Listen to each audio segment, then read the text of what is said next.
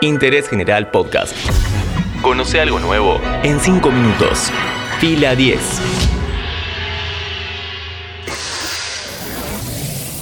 Bienvenidos y bienvenidas a un nuevo podcast original de interés general sobre cine y series. A principios de la década del 90, un escándalo sacudió a Hollywood. El actor y director Woody Allen fue denunciado por abusar sexualmente de su hija adoptiva Dylan Farrow. Mi nombre es Matías Daneri y hoy hablamos sobre Allen v. Farrow, la serie documental de HBO que cuenta esta historia desde el punto de vista que nunca se escuchó, el de la víctima. ¿Qué aporta de nuevo al caso? ¿Cuáles son los mejores aspectos de esta docuserie? Todo esto y más en 5 minutos. The father is Woody Allen, writer, director, actor. The mother is Mia Farrow, his co-star and mother of his three children. Desde finales de febrero hasta principios de marzo, la cadena HBO estrenó los episodios de la serie documental Allen vs. Farrow. A lo largo de cuatro horas, la producción cuenta desde el momento en que se conocieron en 1979 Mia Farrow y Woody Allen, pasando por su década de éxitos cinematográficos, su posterior separación y denuncias, hasta el presente y el aporte de una voz poco escuchada en los últimos 30 años, la de la hija adoptiva de ambos, Dylan Farrow. Empecemos por la duración porque es una falla clave en la docuserie. Una permitió a la crítica tapar los nuevos datos. La realización se divide en cuatro episodios. Cada uno aborda durante una hora un tema y sobre el final deja sembrado el tópico que se va a desarrollar en el siguiente capítulo. El error fue que en los primeros dos episodios los directores Kirby Dick y Amy Siering centraron toda su atención en hablar sobre cómo se conoció la pareja y la historia de vida de Mia Farrow, poniendo la atención en algunos detalles de la personalidad de Woody Allen, pero como sin animarse a ir a fondo.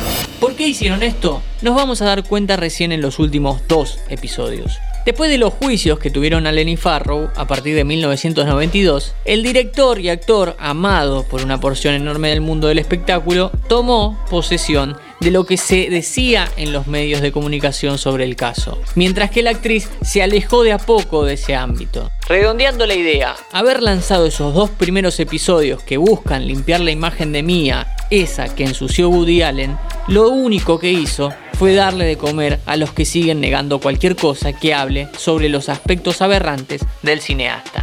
Te invito a que leas críticas en castellano y en inglés, de acá y de allá, y veas que la mayoría, por no decir todas, se escribieron después del primer episodio, es decir, sin ninguna información nueva. Lo más importante empieza en los últimos dos episodios. La investigación, los juicios, la palabra del fiscal a cargo del caso y la voz de la víctima. Para que se entienda, repasemos los hechos rápidamente. En 1992, Allen y Farrow se separan porque el cineasta estaba teniendo una relación paralela con Sun Yi Previn, hija adoptiva de Mia. Pocos meses después, Dylan, de 5 años, hija adoptiva de Allen y Farrow, le cuenta a su madre que su padre había abusado de ella. Como contaba antes, el director fue la única voz que se hizo presente en los medios de comunicación asegurando que la denuncia era una venganza de Mia despechada porque él estaba en pareja con Sun Yi. Repetir ese discurso alcanzó para que el tiempo genere olvido y confusión.